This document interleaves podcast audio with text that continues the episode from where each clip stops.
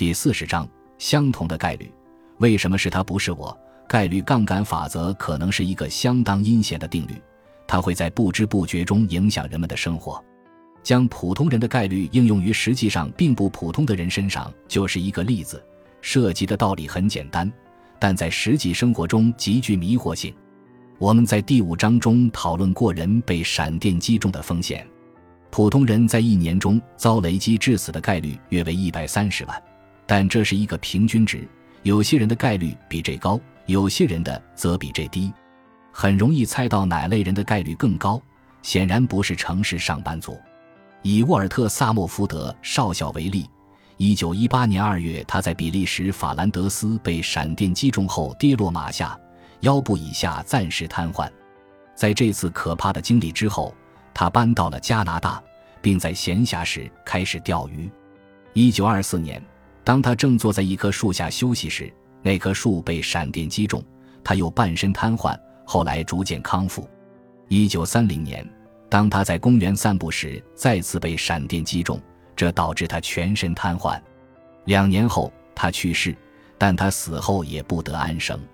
一九三六年，他的墓碑被闪电击中。显然，要是他一直待在家里做针线活的话，他就不会遇到那么多危险了。萨默福德少校够倒霉了。但还有比他更倒霉的人呢。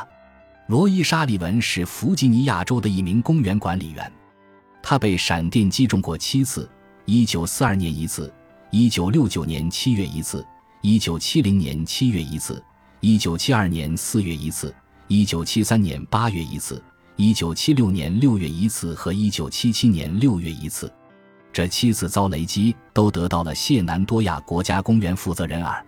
泰勒·霍斯金斯的证实也得到了医生的证实，而且沙利文声称，他小时候在家帮父亲收割庄稼时也遭过雷击。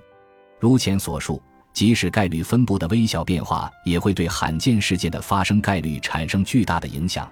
遭雷击七次似乎是极为罕见的事情，但是若你在雷雨天逛公园的话，你遭雷击的概率会很高。